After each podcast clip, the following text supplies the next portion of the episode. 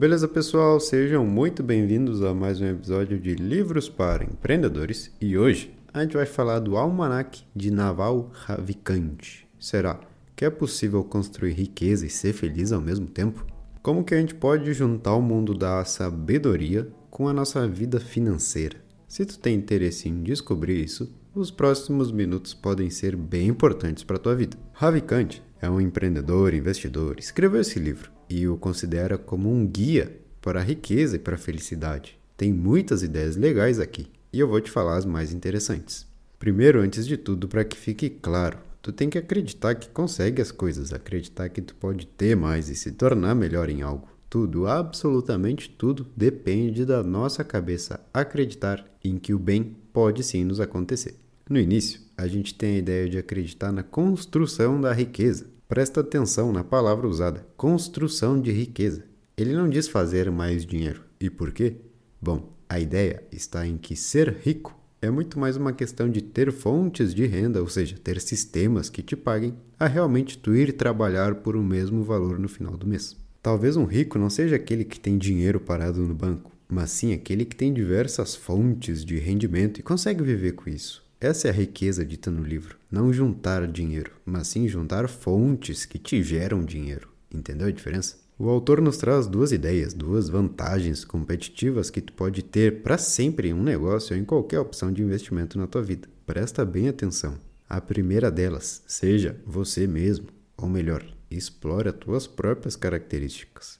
Pensa o que tu já tem, que pode ser interessante investir muito forte nisso. E por que essa ideia? Pelo fato de que se tu tentar ser alguém que já existe, vão perceber que tu é uma simples cópia dessa pessoa. Mas agora, se tu conseguir crescer sendo tu mesmo com as tuas singularidades, as pessoas vão até tentar te imitar, mas não vão conseguir. Então guarda essa primeira vantagem, essa diferença que tu pode ter e que ninguém pode copiar de ti. Seja tu mesmo. A segunda vantagem que a gente pode ter sempre no mundo dos negócios é a de trabalhar com algo que podemos fazer o dia inteiro sem nenhum problema.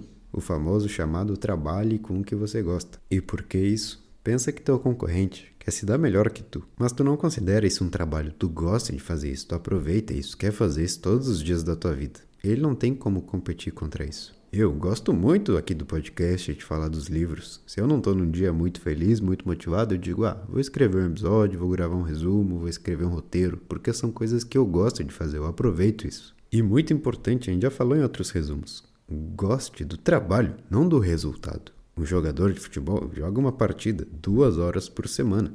Em todos os outros momentos, de todos os outros do dia, ele tem que treinar, se alimentar, descansar. Se ele gostar só de jogar, não vai dar certo. Com essas duas vantagens, muita coisa começa a mudar na tua carreira. Pessoas que talvez não estejam se sentindo no caminho certo não fazem nenhuma dessas coisas.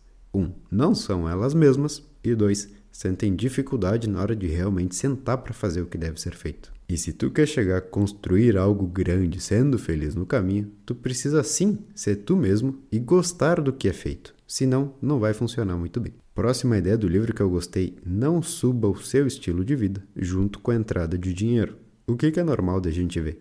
Aquele cara ganha 5 mil e vive com 5 mil, mas agora ele não recebe mais esses 5 mil, ele recebe 6,500. Que, que essa pessoa faz? Ela passa a viver com 6,500. Desse jeito, a gente nunca vai ter espaço para construir algo, porque toda hora aquilo chega até ti como uma chance de investir, mas vai embora. Se tu percebe que está recebendo um pouco mais, mantenha o mesmo padrão de vida. Por que tu tem tanta pressa? Pensa, beleza, eu vou esperar mais uns meses e ao invés de gastar tudo hoje, eu sei que depois, lá na frente, eu posso estar em uma posição muito mais confortável. Outra ideia aqui, presta atenção: seja feliz através dos teus hábitos. No fim das contas, a felicidade é diretamente ligada ao teu caráter e às coisas que tu escolhe fazer durante o dia. Uma das dicas que o autor traz aqui é a de ao criticar, elogie. Se tu percebe que vai dizer algo ruim, respira fundo e elogia, seja lá o que for. Não por causa dessa outra pessoa, mas por ti mesmo. São duas sensações diferentes. Tu começar a discutir com alguém e outra muito melhor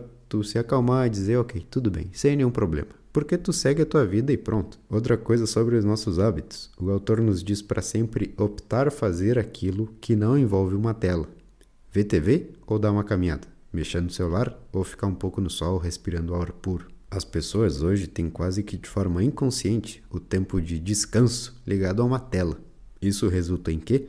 Em um excesso de informação ao cérebro. Toda hora tu é bombardeado de notícias, informações, e isso acaba sendo um trabalho para tua mente. Ela tem que raciocinar, ela tem que entender, ela tem que encaixar tudo isso em algum lugar. Tenta ficar sem telas por um tempo, respira fundo, olha para o mundo real. Isso é uma opção muito mais inteligente para tua vida. Se uma pessoa não para de comer, o que, que acontece? Ela engorda. É um excesso de alimento. Se uma pessoa fala, fala, fala, fala, o que, que acontece? Desgasta a voz dela, ela fica sem voz, ela fica rouca. Então dá um tempo para tua mente. Descansar é parar de se expor às informações. Vai dar uma volta, passeia com teu cachorro, pisa na grama descalço. Essas pequenas coisas são bem melhores para ti do que uma tela. Depois, no livro, Naval nos traz também a questão das decisões na nossa vida.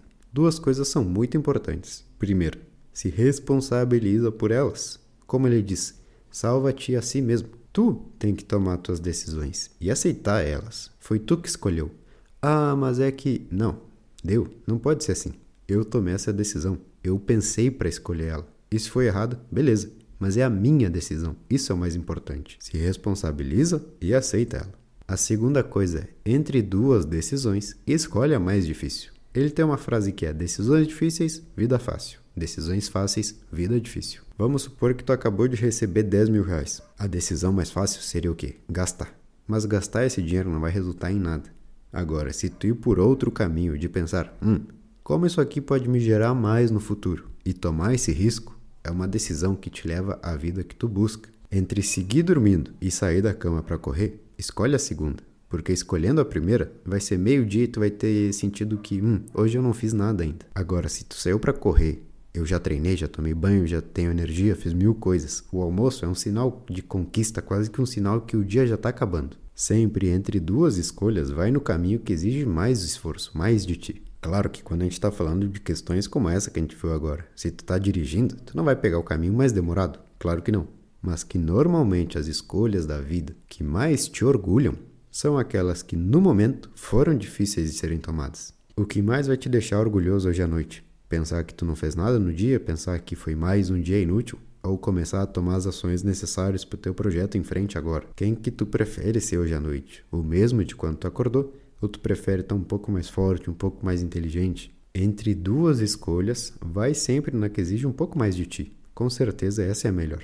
Próxima ideia que eu destaquei aqui foi uma que ele disse o seguinte: podemos ser felizes a todo instante. O que que acontece? Por que, que ele diz isso? Bom, porque querer é um contrato contigo mesmo de infelicidade até obter aquilo. Prestou atenção no que ele disse? Querer é um contrato de infelicidade contigo mesmo, até obter aquilo que tu deseja. Ou seja, no exato momento em que tu diz, eu preciso ter aquilo ali, tu te torna infeliz até conseguir aquilo. Tu sente que te falta algo. E adivinha, tu vai conseguir ter aquilo e quando chegar a hora tu vai querer outra coisa. Então, o que tu tem que fazer é quebrar esse ciclo. Para de querer coisas. Olha para tudo que tu já tem tu consegue andar bem, tem a chance de aprender muitas coisas na vida, tu sabe falar, sabe se expressar, aprende a vender, pode criar muitas coisas legais no mundo. Isso é uma sensação de felicidade. Saber que, beleza, o que é necessário eu já tenho. E tu não pode julgar os outros por eles quererem outras coisas, porque tu também tá errado. Tu querer ser mais espiritual é tão infeliz quanto aquele que quer ter mais seguidores no Instagram, porque os dois ainda não entendem que eles já têm o necessário. E mesmo assim buscam mais coisas, achando que aquilo lá no futuro vai fazer eles felizes. Esquece tudo. É só o aqui e o agora, é só isso. A próxima ideia é de acreditar que tu pode, e aqui ele nos fala algo sobre ter clareza nos objetivos. Às vezes, se tu coloca teu foco muito distribuído em muitas coisas, nada funciona. Abaixa a cabeça, escolhe uma coisa para fazer, acredita que tu é sim capaz de atingir aquilo ali e trabalha por isso.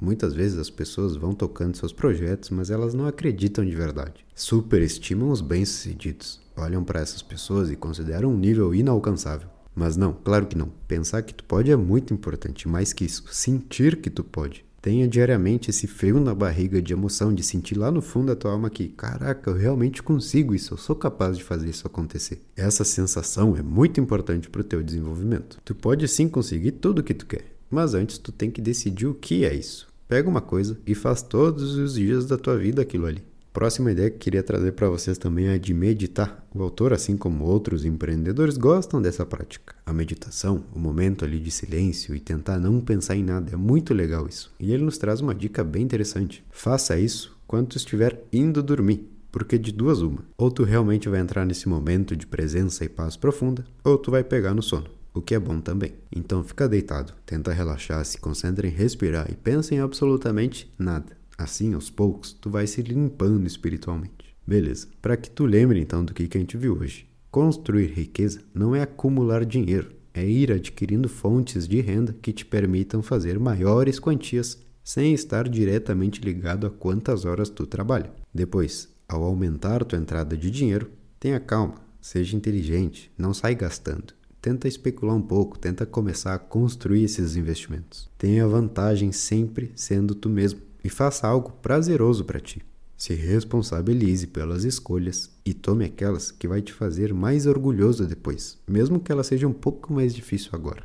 Podemos sim ser felizes a todo momento. Deixa de colocar a tua felicidade lá no futuro se tal coisa vier a acontecer. E acredita que as coisas boas chegam até ti também. Beleza, pessoal? Esse foi o episódio de hoje. Espero que tenham aprendido algo de interessante. E ah, claro, se quiser fazer parte do nosso acompanhamento, é só clicar no link aqui da descrição. Muitos dos nossos ouvintes estão aprendendo a ler de forma rápida e eficaz, assim como os melhores profissionais do mercado. E agora sim, nos vemos em uma próxima de Livros para Empreendedores. Valeu!